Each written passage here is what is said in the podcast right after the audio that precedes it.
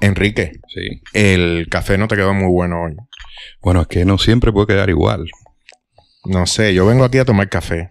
Sí, imagínate, pero todos los días no son iguales. Esas, esas cosas pasan. El azúcar no es igual, el café no es igual, incluso el agua. Sí, y la producción de azúcar está, bueno, no quiero entrar ahí. En medio de las más complejas circunstancias, más de 13.500 toneladas de azúcar.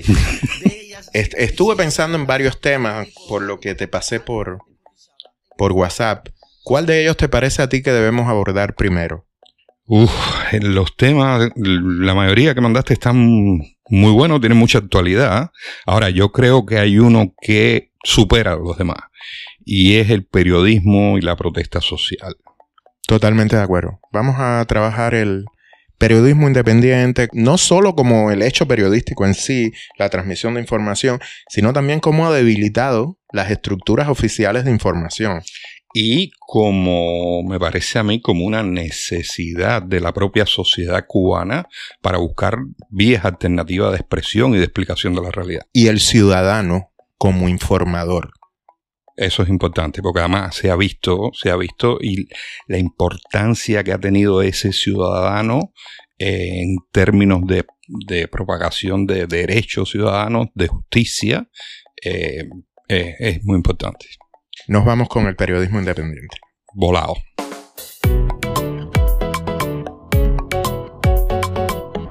Hoy tenemos a Ladislao Aguado, que coordina y dirige todo el proyecto de Hipermedia Editorial, que bueno, que tiene un magazine, tiene podcast, tiene una intención bastante, digamos, abarcadora dentro del universo de la prensa independiente cubana. ¿Y a quién más? Y a Miriam Zelaya, periodista independiente, la conocimos primeramente por aquel blog que se hizo bastante, bastante conocido, eh, Sin Evasión, y posteriormente por su trabajo con 14 y medio, eh, una periodista muy reconocida en, en los espacios cubanos. Muchas gracias por esto de muy reconocida. No me parece que sea así, pero, pero bueno, me alegra que sí que me hayas leído. Yo sé que había, tuve bastantes cubanos leyéndome en la época del blog. ¿Qué época aquella de los blogs? Sí, la blogósfera Claro. independiente. Eh, Otro momento.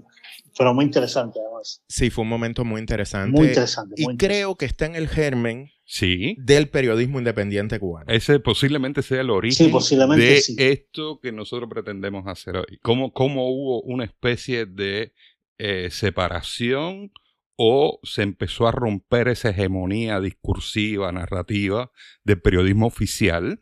Como primero lo conocimos fue a través, por lo menos en mi experiencia, fue a través de los blogs independientes, Sin Evasión, Generación Y, A mí se me ocurre una pregunta para Ladislao y, y Miriam, que nos hablen un poco de esto, cuáles son los orígenes del periodismo independiente en Cuba y a raíz de qué surge el periodismo independiente, cuáles eran las necesidades sociales que impulsaron a un grupo de periodistas a ejercer este tipo de actividad desde otro ángulo. Sí, bueno, si, si se me permite hacer una, una, una pequeña salvedad aquí, una aclaración. En realidad, el, el periodismo independiente no se deriva de la, de la blogósfera. Cuando la blogósfera ya existía el periodismo independiente. De hecho, recuerden que en 2003, cuando la Primavera Negra, la mayoría de los, de los procesados y encarcelados en ese, en ese momento, la mayoría de ellos eran periodistas independientes. La gran mayoría de ellos puedo asegurarme, ase- asegurarlo así. Y la blogósfera en realidad surgió, los primeros gérmenes de esta blogósfera independiente fueron en 2007, el blog de Joanny Sánchez surgió en abril de 2007, el de Reinaldo en julio, el mío en octubre, el de Dimas Castellano en enero de 2008. O sea, en ese, en ese momento ya existía periodismo independiente, ya se estaba haciendo periodismo independiente, que nace como esa necesidad de cubrir el vacío que estaba dejando la prensa oficial. ¿Qué pasa? Que después de la blogósfera, que fue también tan atacada y tan, tan, tan acosada en esos momentos, de aquella blogósfera éramos alrededor al final de, de 30, 30 blogueros aproximadamente, llegamos a ser la mayoría hoy emigrados. Bueno, después de eso, yo diría que se incrementó, no exactamente por la blogósfera, sino por las circunstancias. Yo creo que el periodismo independiente cubano ha ido ganando en estos tiempos. Yo creo que más adelante saldrá, saldrán a relucir los factores que lo han ido enriqueciendo, que lo han ido mejorando.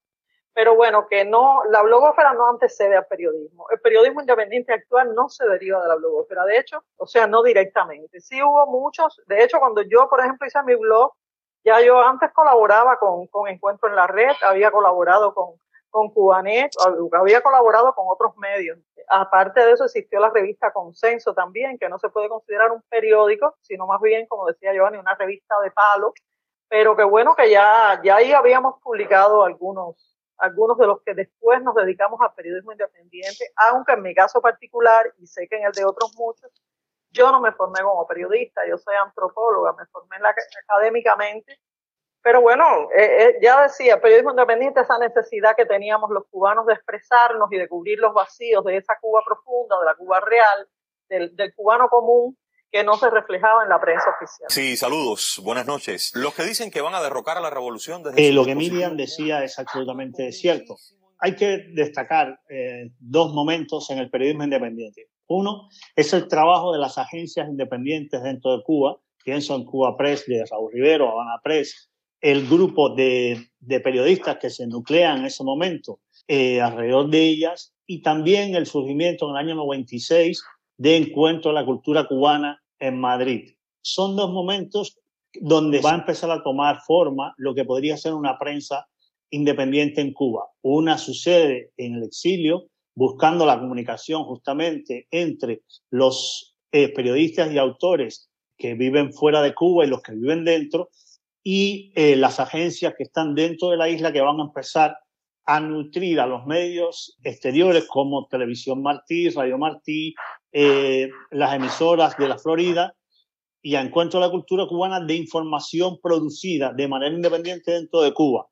Luego viene el momento, como apuntaba Miriam, de los blogs, pero hay otro momento muy interesante que es cuando Encuentro de la Cultura Cubana crea Encuentro en la Red, que viene a ser el germen de lo que hoy son los medios independientes, tal y como los conocemos.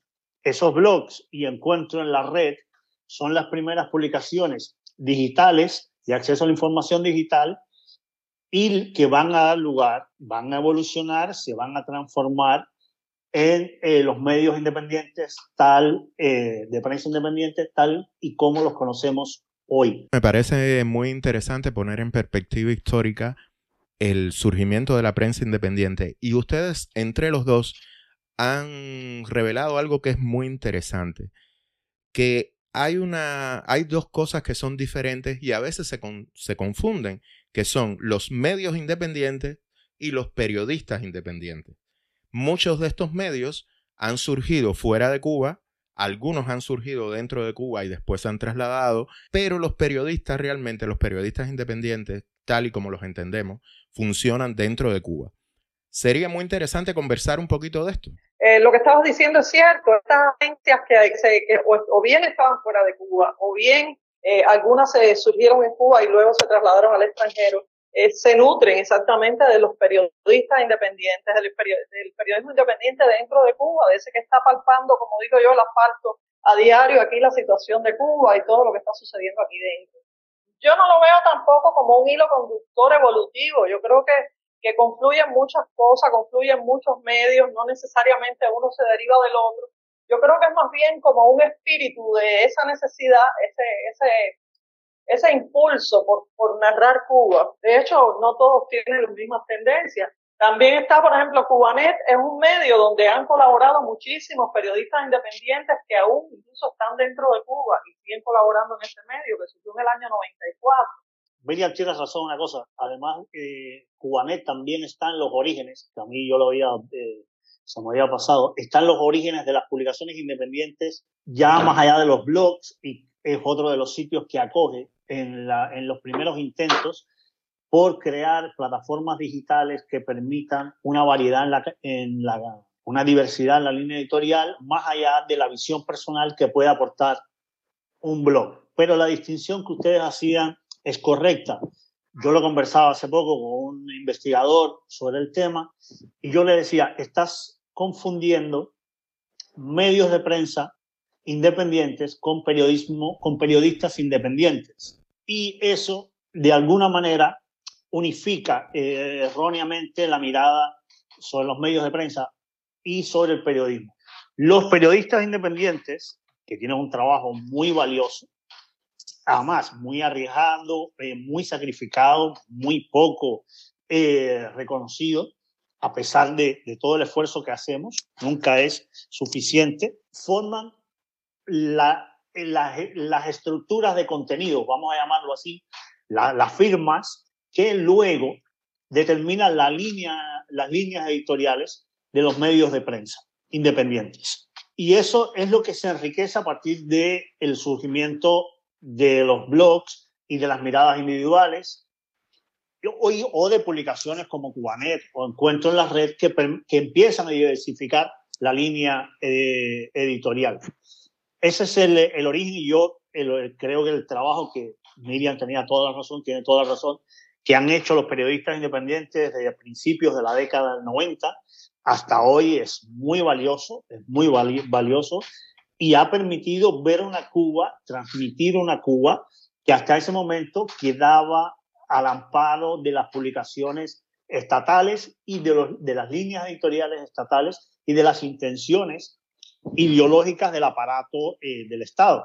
Gracias a esa prensa independiente, a esos periodistas, a esas eh, agencias de prensa que de alguna manera son eh, el antecedente de lo que luego sería eh, seríamos los medios de prensa independientes, es que Cuba empieza a dibujarse a partir de 1990 como otra realidad, una realidad diferente a la que ofrecía el Estado. Con, esa, con esos antecedentes eh, también explicados por ustedes dos, todo indica que la prensa independiente ha ido acompañando eh, de manera efectiva los procesos que han ocurrido en Cuba en los años 90, en los 2000 y más en los tiempos recientes. ¿Cómo ustedes ven el papel de la prensa independiente hoy? Hay una cosa que es cierta, no, no cumplimos exactamente la misma función desde dentro de Cuba o desde fuera de Cuba, aunque se parezcan, en el sentido en que muchas veces eh, desde fuera lo que hacen es amplificar las voces nuestras aquí dentro o sencillamente también hacer análisis de sucesos que ya, que ya están ocurriendo. Yo creo que también no solamente un tema de, de que estemos acompañando los acontecimientos, sí, pero aquí en Cuba, por las condiciones, vivir en condiciones de dictadura, vivir bajo un, un régimen totalitario que, que, que, existe la censura, que existen tantas presiones, la represión de diversos colores y de diversos matices,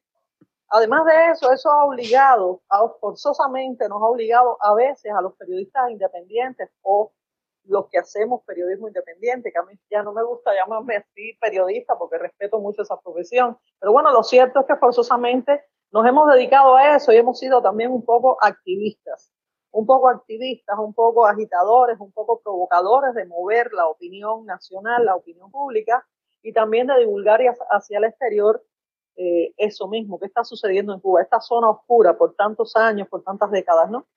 Entonces, a veces ha sido un poco difícil deslindar hasta dónde se es activista, hasta dónde se es periodista. Recientemente, en una reunión que sosteníamos varios periodistas con, con un funcionario, un diplomático, funcionario de un, eh, gobierno extranjero, de un país extranjero aquí en Cuba, estaba Luz Belli, la, la, la periodista Luz Belli, de 14 y medio, estaba Abraham Jiménez Genoa, que es un magnífico periodista, a mí me encanta, y estaba también ese otro eh, periodista joven, muy bueno, de mucha calidad, que es Joe Suárez.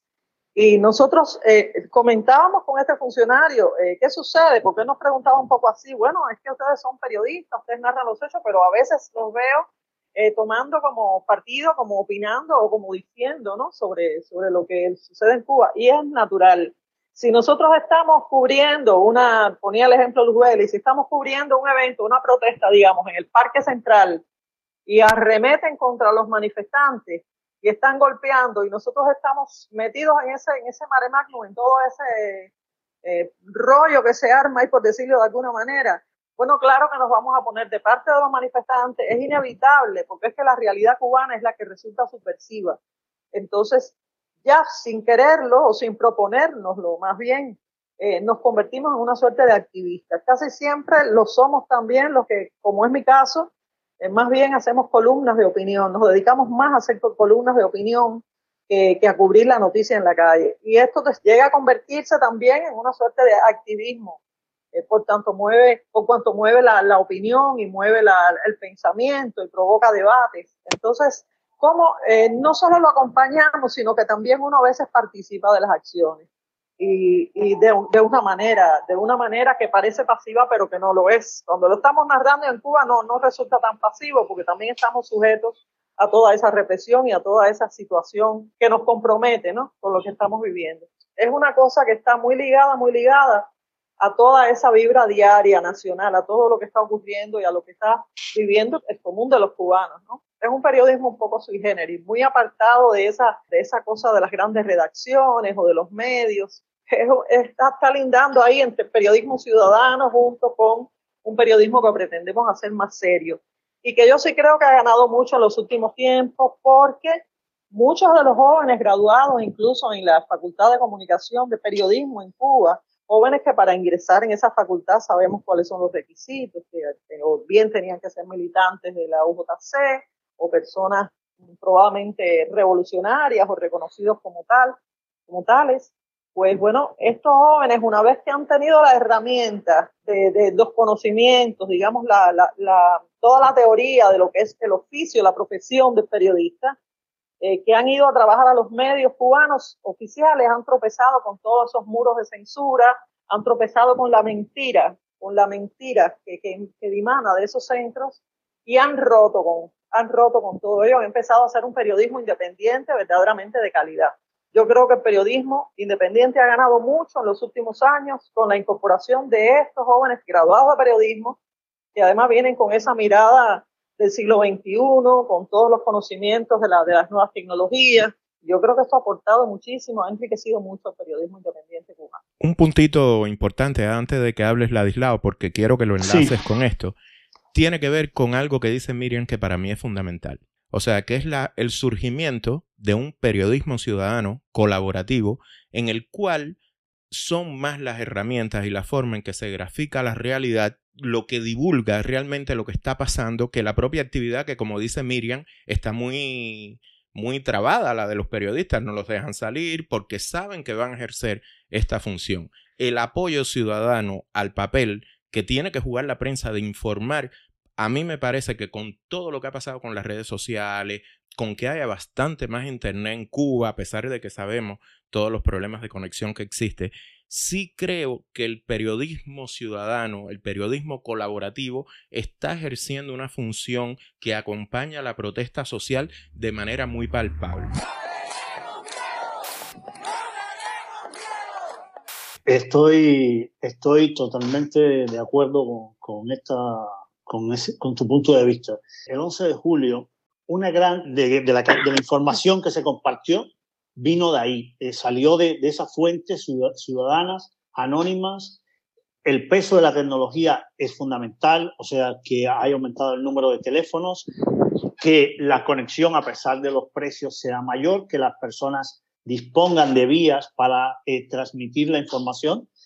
La información tal cual está sucediendo, de alguna manera son reporteros eh, de una realidad, son narradores de una realidad.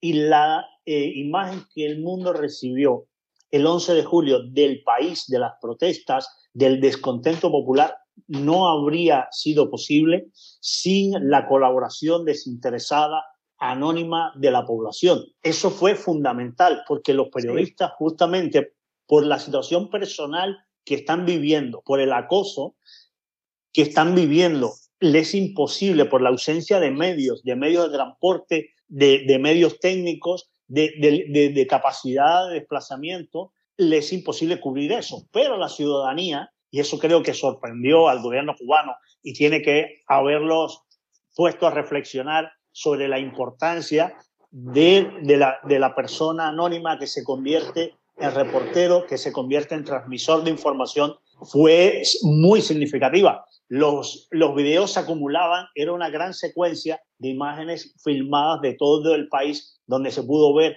los desmanes de la policía, las agresiones, la intensidad de las protestas, la ruta de las protestas. Fue fundamental la participación ciudadana y a ese periodismo, a ese, a ese modo de comunicar hay que darle la importancia realmente que merece. Y gracias a él, la mayoría de medios pudimos tener una idea bastante exacta de lo que estaba sucediendo en tiempo real en el país, gracias a la población. Oye, no dispare, compadre. No dispare a la gente que somos mujeres la que hay ahí, pero no dispare.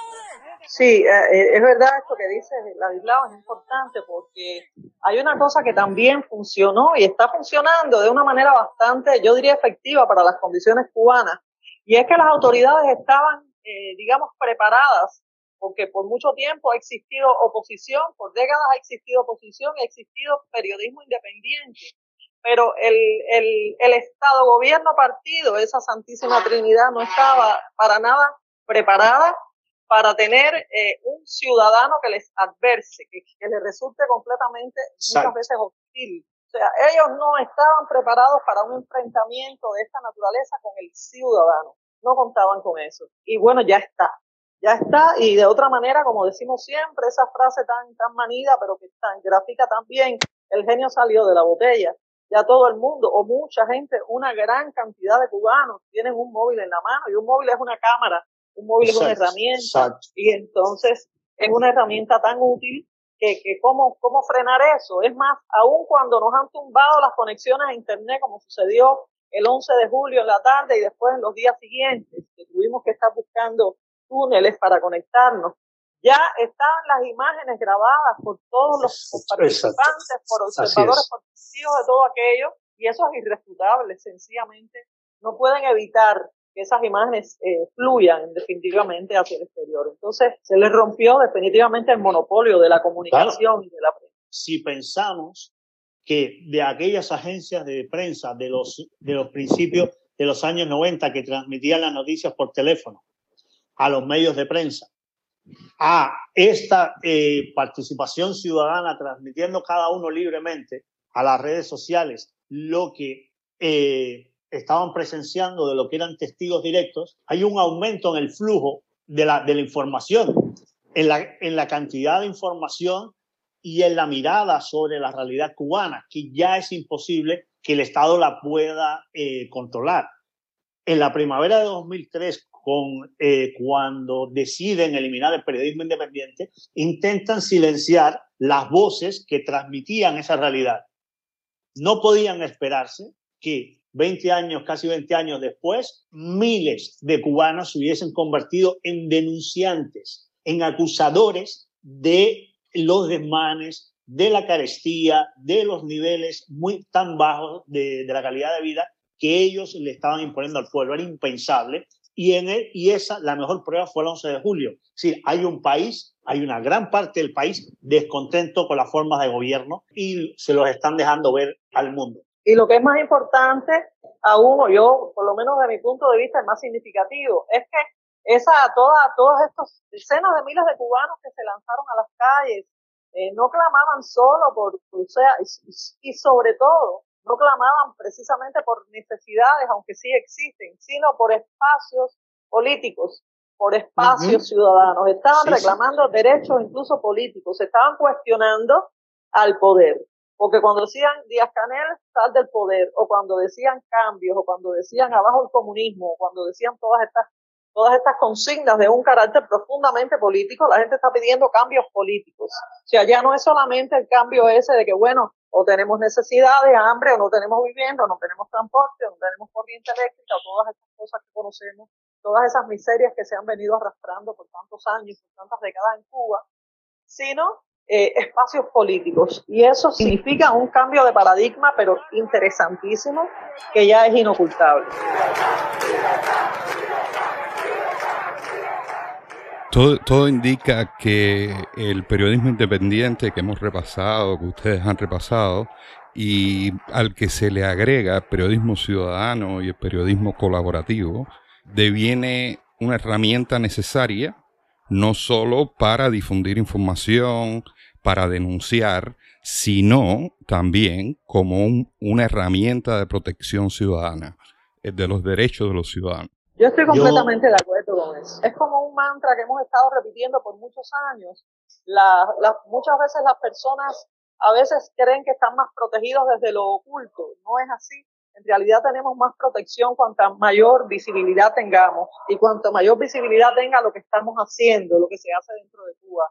Eh, yo creo que eso sí nos protege porque nos protege, claro, por supuesto, relativamente. Nada te puede proteger de, un, de una autocracia como esta y de, un régimen dictatorial como el que tenemos si decide eventualmente encerrarte en una cárcel. Pero aún dentro de una cárcel, aún en un calabozo, el hecho de que se conozca lo que haces, el que se conozca lo que tú divulgas, lo que se está haciendo dentro de Cuba, eh, creo que sí te protege también, porque eso, eso puede levantar campañas, olas de solidaridad, y sabemos que eso, en, definitiva, ha tenido un efecto, un, un buen efecto para, para, para, todo lo que es periodismo y activismo dentro de Cuba. Yo sí creo que, yo sí creo que protege. Lejos de ocultarnos, tenemos que mostrarnos, lejos de, de, de estar tratando de, de, que no nos vean, de, pasar bajo el radar, creo que es la visibilidad lo que, nos, lo que nos crea esa protección, lo que nos garantiza un cierto grado de protección. Creo que es muy importante. Hay una velocidad ahora mismo en la transmisión de información que impide ocultar, ocultar el, el, el acto de, de, venganza contra el opositor.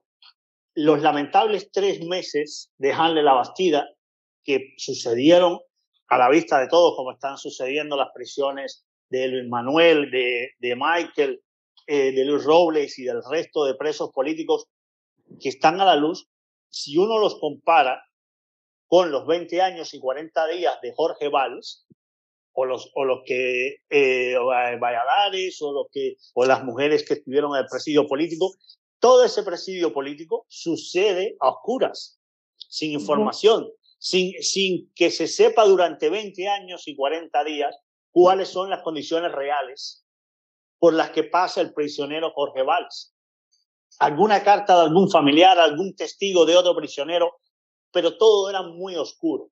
Y eso le, permitía al poder, por supuesto, tomar las medidas de represalia que entendiese, eh, aplicar las sanciones y las sentencias que entendiese eh, oportunas para castigar al opositor. Ahora mismo, el flujo de información, la mirada, la transparencia, la iluminación de las causas por supuesto, como dice Miriam, protege. No, no puede protegerte del Estado represor, no puede protegerte de un Estado dictatorial porque siempre vas a ser víctima, pero de alguna manera atenúa, limita, frena la intensidad y la brutalidad del golpe, porque está siendo observado mientras lo propinas.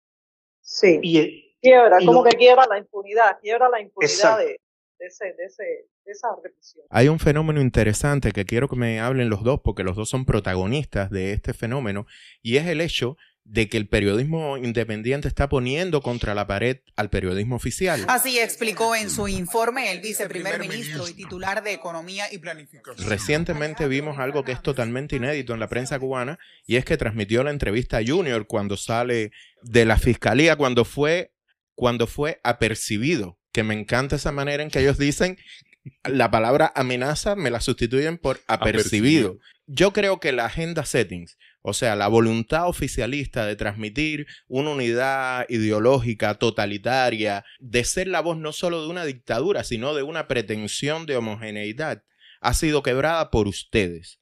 Y esto para mí es muy importante que sea destacado. Sí, aquí se, aquí se ha dado una... Yo el otro día conversaba eso también en ese mismo encuentro que le mencionaba hace un rato, y es que se han como invertido los roles. Yo recuerdo que hasta hace relativamente poco tiempo, digamos hasta hace eh, cinco años, algo así, por, poner una fecha aproximada, ¿no? El, el, periodismo independiente muchas veces nos veíamos ante la necesidad de desmontar el discurso oficial. O sea, el periodismo independiente teníamos que estar desmontando el discurso oficial de la prensa oficial eh, desmintiendo lo que decía la prensa oficial, atacando lo que decía la prensa oficial. Pero es que hoy por hoy está sucediendo el proceso inverso. Es la prensa oficial la que está en una posición reactiva y entonces están apresuradamente tratando de, de desmontar o de desmentir malamente, muy mal que lo hacen por cierto, el discurso de la prensa independiente, desmontando lo que está divulgando la prensa independiente, o por lo menos haciendo el intento, y tratando también de, de, borrar o de, o de salirle al paso a lo que están diciendo los activistas y todos estos artistas, como es el caso de Junior, como ha sido en su momento el Luis Manuel cuando, cuando hizo sus declaraciones, cuando hizo sus, sus performance y todas estas situaciones, la huelga de hambre. El huelguista de los parámetros sobrenaturales para una huelga de hambre. Ellos están ahora en una posición reactiva, como defensiva. Ellos se están defendiendo, se sienten contra la pared, como decía eh, hace un momento, ¿no? Efectivamente, la prensa independiente, al divulgar todo esto, pues entonces eh, está poniendo contra las cuerdas a, a, la prensa oficial y la tiene así. La tiene en, en, en una posición de def defensiva. Sin que se malinterprete la palabra que voy a usar, creo que el gran mérito de la prensa independiente, a partir de, lo que, de este señalamiento de Miriam, que es exactamente así, ha conseguido a obligar a la prensa oficial a dialogar sobre la realidad, sin que se malinterprete la palabra dialogar. Es decir, antiguamente, hasta hace unos años, era la prensa oficial quien establecía el diálogo, la mirada sobre la realidad y quien transmitía el discurso y quien decía cómo había sido, cómo era y cómo iba a suceder. Ahora mismo, la prensa oficial está aportando parlamentos continuamente a la mirada que está aportando la prensa independiente. Ya no es el discurso hegemónico de los medios de prensa estatales. Es un discurso que todo el tiempo está siendo cuestionado por la prensa independiente y los, y los está obligando a responderle a la prensa independiente, por eso decía lo de diálogo, sobre sus posicionamientos, sobre los cuestionamientos, sobre las iniciativas y ya eso que viene con Junior cuando la prensa estatal decide también empezar a darle alguna voz a ideas no oficiales, a puntos de vista disidentes, a, a puntos de vista contrarios al discurso ideológico y las líneas editoriales que marcan lo, los medios de prensa. Luego de la reunión con la Fiscalía, uno de sus representantes dio algunas declaraciones. Para que luego no digan que aquí los silenciamos, les traemos algunos fragmentos. Y ese yo creo que ha sido el gran logro de la, de la prensa independiente, ponerse a una, a una altura de, eh, de equilibrio con la prensa oficial en cuanto a los puntos de vista que trazan la línea editorial de la realidad nacional. Sí, porque simultáneamente cuando ponen un discurso eh, disidente, cuando ponen un discurso contestatario, cuestionador, y que parte de la sociedad civil independiente, ya eso implícitamente es un reconocimiento a la existencia de esa sociedad independiente y a la existencia de toda una plataforma de demandas que aunque ellos no lo digan claramente, eh, es inevitable que hay un por ciento de la población bastante grande, diría yo, mayor de lo que incluso a veces imaginamos, que está haciendo una lectura crítica de eso que está diciendo la prensa oficial, está diciendo, bueno, este, sucede mucho, ¿no? Bueno, estas personas que están diciendo, ¿y por qué tú dices? Como nos preguntaron en cierta ocasión a unos colegas y a mí, y si ustedes son, y si ustedes dicen que son mercenarios y que son agentes del, de la CIA o que están al servicio de una potencia extranjera enemiga, ¿cómo es que ustedes no están presos? Entonces es una cosa bastante claro. difícil. De, de, de, es que hay, existe un divorcio, esto, esto se explica si uno entiende el divorcio que existe entre el poder, el poder que está, que es el apuntador de concha de esa prensa oficial, que es el que está, ya, ya prácticamente no son periodistas, los de la prensa oficial son comisarios. Un vertigo. Son alabarderos del sistema. ¿Cómo anda? Son esos amanuenses que escriben y dicen lo que ese poder político que también los afecta a ellos les dicta. Entonces, el discurso de la prensa independiente y el discurso de estos activistas y de todas estas personas que están movilizando a la sociedad cubana está precisamente fundido con esa realidad que vivimos todos, está más apegado. Hay un divorcio entre toda esa avalancha de consignas o de, o de planteamientos de enemigos y de guerra, esa beligerancia que está dictando la prensa oficial y lo que está diciendo el periodismo independiente y lo que están diciendo los activistas. Entonces, lógicamente, cualquier cubano con, con dos dedos de frente, con un sentido común medianamente sano, sabe de qué lado está la verdad. Es una cosa que nos da una oportunidad, como dice Ladislao, si, si hay una, un diálogo, ese, ese que llama diálogo, bueno, de una manera figurada, pero que pudiéramos verlo de esta manera, un diálogo indirecto, pero es un diálogo de alguna manera, por, por cuanto nos, nos responde, ¿no? Si, si, existe eso, ahí está implícito el reconocimiento. Cuando, cuando el Noticiero Nacional de la Televisión, en su horario estelar, eh, decide atacar públicamente a activistas, artistas y periodistas y lleva a siete medios de prensa a la pantalla del televisor de la Cuba sin Internet, de alguna manera, en ese momento, está sumando los medios de prensa y los periodistas independientes al staff de la prensa nacional. Una prensa prohibida, una prensa censurada, una prensa bloqueada, pero indiscutiblemente parte del staff de la prensa nacional, porque si no, tú no la llevarías al noticiero nacional, no se la enseñarías, aunque sea en un mensaje negativo, a la población como, como los elementos del mal. No, y hay, un, y hay un beneficio colateral que muchas veces no se tiene en cuenta. Y yo estoy utilizando la frase beneficio colateral que la introdujo una vez en un artículo muy interesante el colega Reinaldo Escobar, el editor jefe de 14 y medio, y es que cuando ellos nos demonizaban a nosotros de la blogósfera en, aquella, en aquellos momentos, hace ya tantos años, ¿no? En la televisión algunas veces dieron unos programas que se llamaban Las Razones de Cuba y nos ponían a nosotros, nuestras páginas, hacían unos flashazos, unas presentaciones muy rápidas en la pantalla, pero nos demonizaron y, nos dijeron todo aquello en que nos, bueno, entonces eh, había una, digamos que había una, una ruptura o una, no una ruptura, una falta de comunicación entre los jóvenes periodistas que se estaban formando o recién se habían formado en la Facultad de Periodismo y que muchos de ellos forman parte hoy del periodismo independiente y nosotros. Para ellos nosotros éramos también, se habían creído la historia de que éramos enemigos, que éramos asalariados del imperio, que éramos unos vendepatria o que por lo menos que teníamos algo radioactivo y que no era bueno relacionarse con nosotros. ¿Qué pasa? Que con todas estas presiones y todo este acoso del Estado, del gobierno hacia los periodistas independientes, estos jóvenes que, que, ahora están haciendo ese periodismo de calidad y ese periodismo crítico, entonces nos dicen ellos mismos, lo, dicen así, lo expresan, ahí fue cuando nosotros nos dimos cuenta que también con ustedes posiblemente nos habían mentido. Que si a nosotros nos acusan ahora de lo que los acusaron a ustedes en su momento, entonces nosotros nos cuestionamos. Entonces puede que todo aquello fuera mentira y lo que han establecido son lazos de apoyo entre todos nosotros. Existe hoy lo que pudiéramos llamar así, aunque parezca un disparate, yo estoy segura que no lo existe, un gremio de periodistas independientes en la sociedad civil cubana que yo me atrevo a decir que es uno de los pilares más sólidos, donde están los gérmenes, digamos, de, la futura democracia. A lo mejor estoy hablando muy, muy aventuradamente, pero sí lo creo porque existe todas redes de apoyo, de solidaridad, más allá de las competencias editoriales habituales, que también son sanas, ¿no? Pero sí existe esto de, de que, bueno, tocan a uno, tocan a todos, ¿no?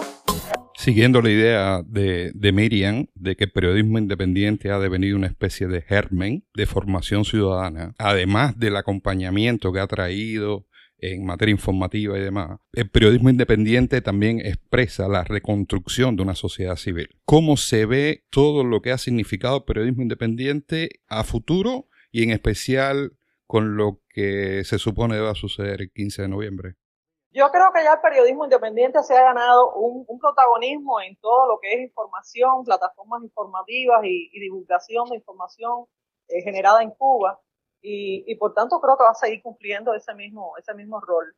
Hay una cosa que, que estamos divulgando ya en buena medida todo lo que se está preparando de ambas partes, o sea, esto es lo que está preparando la sociedad civil independiente, esto es lo que está preparando el grupo Archipiélago, por ejemplo, que es una plataforma que abarca, es tan inclusiva, abarca toda una cantidad de tendencias, de ideas y de propuestas que es muy buena, que eso tampoco se había logrado dar, hay que decirlo así, entre los grupos opositores anteriores, que son grupos netamente opositores, partidos políticos y tal. Bueno, eh, esto es una cosa interesante porque es una plataforma puramente ciudadana. Pero en esa plataforma está imbricada también el periodismo independiente. De alguna manera está comprometido. Y bueno, ¿qué va a pasar? Primero habría que ver qué va a suceder el 15 de noviembre. Yo creo que eso no podemos adivinarlo, no sabemos. Lo que tenemos garantizado hasta ahora es que sí va a haber represión, sí va a haber represión. Y yo sí creo, en mi opinión personal, que sí va a haber manifestaciones. ¿De qué manera la van a llevar los líderes de estas manifestaciones? Los que, sabemos un liderazgo horizontal, pero es, fuerte y, es interesante lo que va a pasar. ¿Cómo lo vamos a llevar? Bueno, vamos a cubrir esas informaciones. Es de esperarse que va a haber eh, acoso a los periodistas, va a haber operativos para impedirles salir de las casas, eh, de que va a ser difícil, la situación va a ser difícil, que va a ser una jornada posiblemente eh, no pueda salir todas las, personas que, que, lo tienen planeado, eso está claro que va a suceder. Pero de todas maneras, el propio hecho de que las autoridades impidan una manifestación pacífica y que estén a la riposta y hayan organizado toda una serie de planes de la calle, utilizando a los niños como escudos, en este caso, eh, y, que estén planeando hacer eh, ferias y tómbolas y, tan, y todas estas cosas que se está diciendo, de, comidas incluso, o sea, lo, cual demuestra el tremendo desprecio, pan y circo, como sucedía en la, Roma clásica. Eh, ya eso es una respuesta, ya es una respuesta que tenemos que cubrir también los periodistas. Hay que señalar todos los, todo, lo, todo el fenómeno, cómo se ve en, en su conjunto. Hay una cosa de la que sí estoy convencida, ellos dejen o no dejen que, se, que suceda la manifestación, repriman que lo van a hacer, puedan manifestarse la cantidad que esperamos o no, o todos los que estén dispuestos a manifestarse o no. Lo cierto es que las protestas sociales en Cuba llegaron para quedarse. La hora de los cambios llegó. Y, y me parece que esa conjunción entre el activismo ciudadano y el periodismo independiente es la que está dándole impulso a, a esa es la maquinaria que está empujando hacia los cambios no voy a pecar de exceso de optimismo, yo creo que todavía queda mucho camino por hacer. Pero yo creo que la función del periodismo, en este caso del 15 de noviembre, como lo fue cuando el movimiento San Isidro, como lo fue el 27 de noviembre frente al Ministerio de Cultura, como lo fue eh, a raíz de los acontecimientos del 11 de julio, se va a mantener, va a crecer. Y esa es la función que vamos a cumplir todos. Yo creo que lo mismo lo, lo que hacen crónicas, los que cubren acontecimientos, como los que escribimos columnas de opinión o análisis de tipo político, social, yo creo que eso va a seguir y, y, creo que eso nos ha fortalecido a todos. Entonces juega un papel fundamental, no tanto frente a una fecha puntual, sino en este proceso de, de una transición que ya empezó en la cabeza de muchos cubanos. Sí, yo, yo siento, lo que, como lo, yo lo percibo, es que la sociedad se empieza, ese bloque monolítico que el Estado eh, justamente intentó durante mucho tiempo definir como total, como único se empieza a romper. No podemos decir que todos son, son revolucionarios, yo creo que aquí hay gente confundida. Se empieza a romper, se empieza a resquebrajar y la, la sociedad se empieza a pluralizar públicamente, lo que siempre fue una, una sociedad con puntos de vista diferentes, con maneras diferentes de pensar que el Estado reprimía lo que no entendía como propios. ¿Cuál es la dictadura que hay en Cuba? Y ahora, de alguna manera, gracias a la, a la, al aumento del flujo de información, uno puede percibir que hay corrientes, que hay tendencias, que hay movimientos transversales que recorren la sociedad, que señalan eh, las fallas del sistema. Y todo eso tiene que ver con la prensa independiente, con la manera en que organizamos el flujo de información, los diferentes medios de, de prensa y tiene que ver con el acompañamiento que tenemos que seguir haciendo de lo que está pasando en la sociedad cubana actual, justamente para poder encauzar, para poder aumentar la visibilidad, para poder aumentar los destinatarios de esa información que se produce desde dentro eh, del país, porque mientras más, mientras más lejos llega la información, más se, va, más se conoce y menos puede hacer el régimen en cuanto a medidas de represión, a medidas de coacción o de tipo de barbarie policial como la que vimos eh, el 11 de julio y que a Díaz Canel a la larga, esa incitación al genocidio, como citaba Oscar Grandío, esa incitación al genocidio le va a costar si ya no le está costando su permanencia al frente de, del gobierno. Estamos convocando a todos los revolucionarios del país a todos los comunistas a que salgan a las calles en cualquiera de los lugares donde se vayan a producir estas provocaciones. Hoy, desde ahora y en todos estos días. Y enfrentarla con decisión, con firmeza, con valentía. ¡Maltrato! ¡Abuso, maltrato! ¡Maltrato! ¡Maltrato! ¡Maltrato policial! Esas imágenes salieron gracias al periodismo ciudadano, salieron gracias eh, a la prensa independiente y a los canales eh, de las redes sociales. Eso eh, ya es imagen, esas imágenes se las debemos a esto y es lo que nos toca seguir haciendo, seguir, seguir difundiendo y dando alcance a la información, sin dudas. Se puede pensar, sin llegar a exagerar, de que es imposible imaginar la Cuba de hoy y la Cuba de mañana sin eh, un periodismo independiente, sin medios independientes, por la gran contribución que hacen a la formación de una sociedad civil más diversa, más plural. Eh, bueno, nosotros les queremos agradecer mucho eh, que hayan compartido con nosotros. Eh, ha sido un gran, un gran, grandísimo placer. No, el placer ha sido mío y, oh. poder compartir con Ladislao, que hace mucho tiempo que tengo referencias de, él y no bueno, había tenido esa oportunidad. Y bueno, claro que agradecer la participación en este, en este programa. Y... Muchísimas gracias a, bueno, a Miriam, que igual yo tenía referencias, eh, Miriam, tuyas, pero no habíamos podido coincidir. Un placer, realmente. Muchísimas gracias, Enrique, eh, Jorge, eh, por el espacio, por la oportunidad. Así que nada, un gran abrazo a un todos. Abrazo.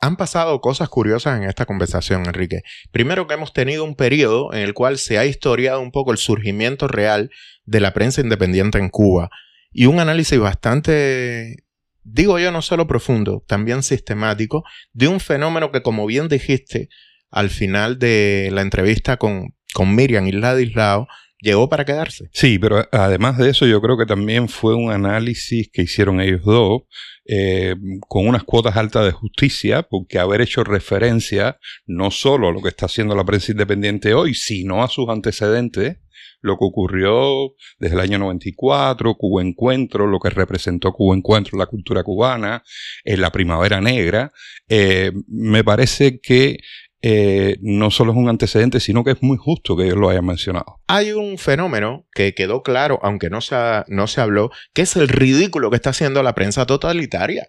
Es el ridículo que están haciendo los medios cubanos. El noticiero, Humberto López, Confilo, Cuba Debate, la jiribilla. Ahí hay una cantidad de, digamos, de...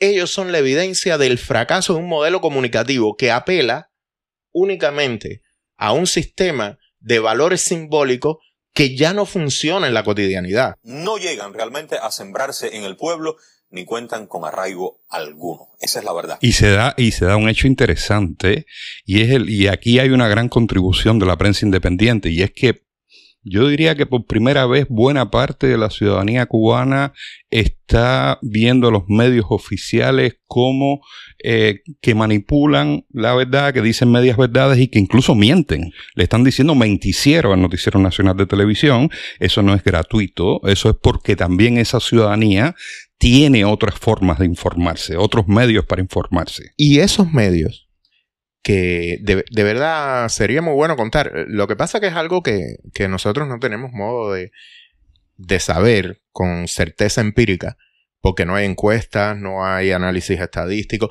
Bueno, seguro que los compañeros que nos atienden en el departamento adecuado, hay un departamento Jorge Enrique, ya nos lo informaron, ellos saben de estas cosas, pero no hay manera de, de hacerlo, pero fenómenos importantes que se han instalado más allá de Internet, como el paquete semanal, lleva mucha información de un modelo diferente de vida al cubano de hoy.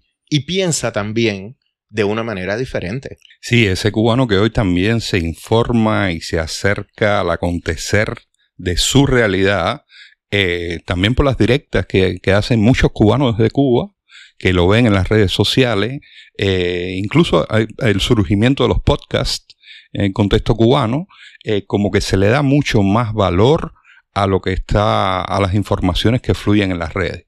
Eh, eso ha significado un cambio fundamental y que se mencionaba en la conversación que tuvimos con Miriam y con Ladislao, eh, un cambio fundamental en el quiebre de ese monopolio informativo, eh, de la hegemonía informativa de, de, bueno, de los medios oficiales. Hay una anécdota que quiero contar antes de terminar, que tiene que ver con el surgimiento de Cuba Encuentro. Prensa independiente había antes, siempre hubo quien escribió, pero así como decían ellos, muy aislado y que alguna vez salía algo, no, mira, fulano escribió en el Miami Herald, en el nuevo Herald.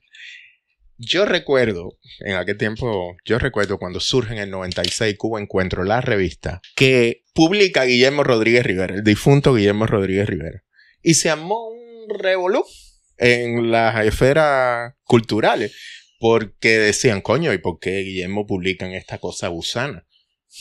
Y yo creo que ni siquiera en cierta parte de la intelectualidad cubana había conciencia de que era prensa independiente. Es una, es una hipótesis, no estoy hablando de algo que yo pueda afirmar, pero sí recuerdo este incidente en el cual se cuestionó algo que yo creo que Guillermo no se cuestionó. Guillermo y yo no tenemos para nada ningún tipo de confluencia ideológica ni de otro tipo. Fue profesor mío en la, en la facultad, pero sí recuerdo perfectamente el artículo que publica en el primer número de Cuba Encuentro y el revolú que se armó en la intelectualidad cubana oficialista en aquella época. Sí, yo, yo recuerdo también que una figura como Abel Prieto, Estuvo, Eso no es una figura. Eh, bueno, un, una personalidad, un ministro, en ese momento era ministro, estaba muy preocupado por lo que él consideraba el primer grupo de intelectuales cubanos de cierta valía, esto en, al decir de Abel Prieto, que se había articulado en el exterior eh, con cierta importancia, con cierta relevancia y con cierto arrastre eh, en los ámbitos intelectuales y culturales cubanos. Sí, fue un, un momento importante. Bueno, nucleados a través de Cuba alrededor de Jesús Díaz. Sí, Cuba Encuentro significó un, un punto importante en la trayectoria de este fenómeno que estamos que de tratando. hecho, de hecho, su novela, Las iniciales de la Tierra, puede Esa ser, maravilla. puede ser considerada la novela de la Revolución Cubana. Para mí lo es, es una maravilla, ciertamente. Y ciertamente sí hubo este revolú, pero bueno, Y como no- dice, los que estén a favor, yo solo te voy a terminar el programa de hoy con una pregunta. Chicos, nosotros somos prensa independiente. Desde Artemisa, Sistema Informativo de la Televisión Cubana.